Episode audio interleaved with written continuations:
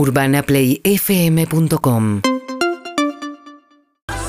Seguimos en Urbana Play Club. Escribinos arroba Urbana Play FM. Mandanos mensajes al 11 68 61 1043. Contanos qué estás haciendo. Activa una gran mañana de sábado. Y ahora la tengo a la gran Sofi Martínez, que es la que más sabe de fútbol de esta mesa, mucho más que yo, que después de esta apertura nos va a contar cómo vino la selección argentina.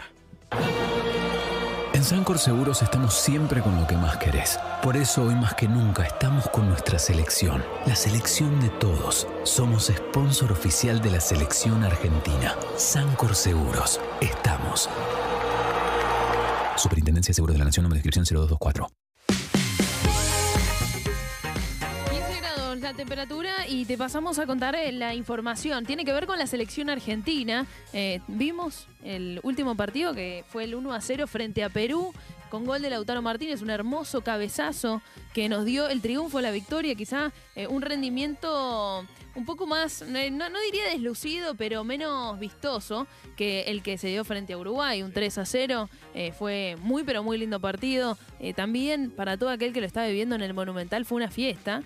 Y también frente a Perú lo fue porque sigue el, el romanticismo, este, este gran amor entre la selección y su público y el buen momento que está viviendo Argentina cada vez más cerca del Mundial de Qatar. Una triple fecha que deja siete puntos para Argentina de los nueve posibles porque fue empate en Paraguay, recordemos 0 a 0, después la victoria 3-0 frente a Uruguay y ahora el último 1 a 0 frente a Perú. Eh, creo que si bien fue un partido más incómodo, se lo notó a Messi molesto, sobre todo con el arbitraje Sí. eh, que se dio en la jornada del jueves a la noche. Eh, tuvo algunas quejas y también se lo vio a Scaloni eh, un poco más cansado, Sí. también por, por un momento personal, ¿no? Se pudo saber que Scaloni no está atravesando un buen momento familiar y, y eso se vio reflejado en una conferencia de prensa en donde él declaró también no estar tan interesado, no estar pensando en el Mundial de Qatar, por lo menos en este momento. Tiene cierta lógica también, todavía falta un recorrido en eliminatorias.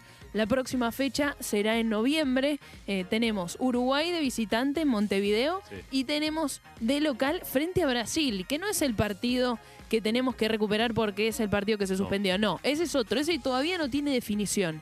El partido que se va a jugar en San Juan, en el estadio Bicentenario, ya confirmado por el Chiquitapia, es el partido de vuelta que se Claro, tendría que jugar acá, ¿no? Y bueno, eh, va a ser doble fecha, ya no va a ser más triple fecha, va a ser doble y va a ser una gran jornada entre Uruguay y Brasil. Me parece que vamos a tener dos muy buenos partidos. Te quiero hacer una pregunta porque estuviste en los tres partidos. Felicitaciones porque la rompiste toda, Sofi, la verdad. En serio. Gracias, eh, amigo. no, en serio, en serio, la verdad, espectacular.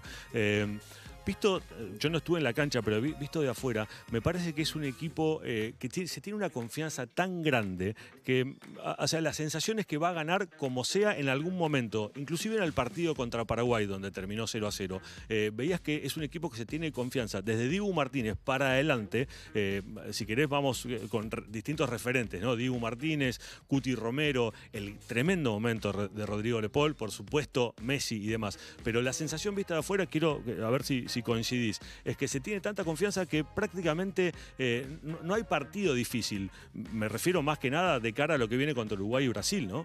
Sí, sin dudas. Eh, me parece que esta selección encontró herramientas, encontró recursos eh, y confianza, sobre todo, que muchas veces es lo más difícil de conseguir y hago un paralelismo con la vida en general. La confianza es fundamental y la conexión de equipo todavía más. Creo que en este equipo lo que funciona es eso.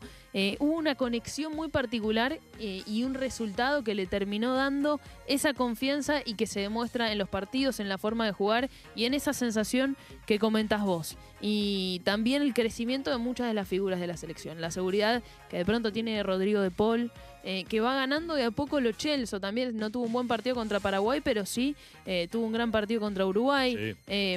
Bueno, Di María, que, que para mí hizo un muy buen primer tiempo, también frente a Perú. Eh, creo que hay puntos en Argentina, un Lautaro Martínez que cada vez se afirma más. Sí. Y la defensa ni hablar, Cuti Romero y Otamendi, junto a lo que vos decías, a nuestro arquero Dibu Martínez, me parece que el crecimiento de todas las figuras, más allá de Messi, eh, tiene que ver con el momento del equipo. Esperemos que sigan este buen camino.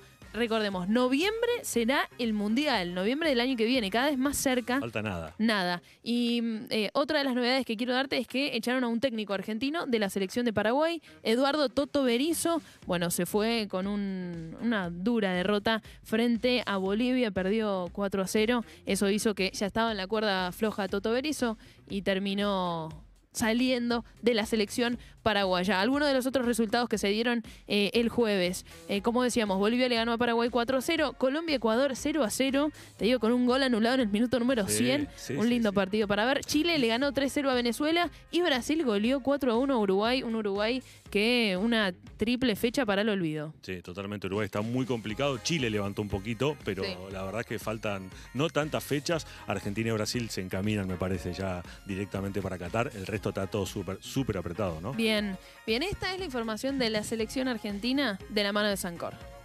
Urbana Play 1043.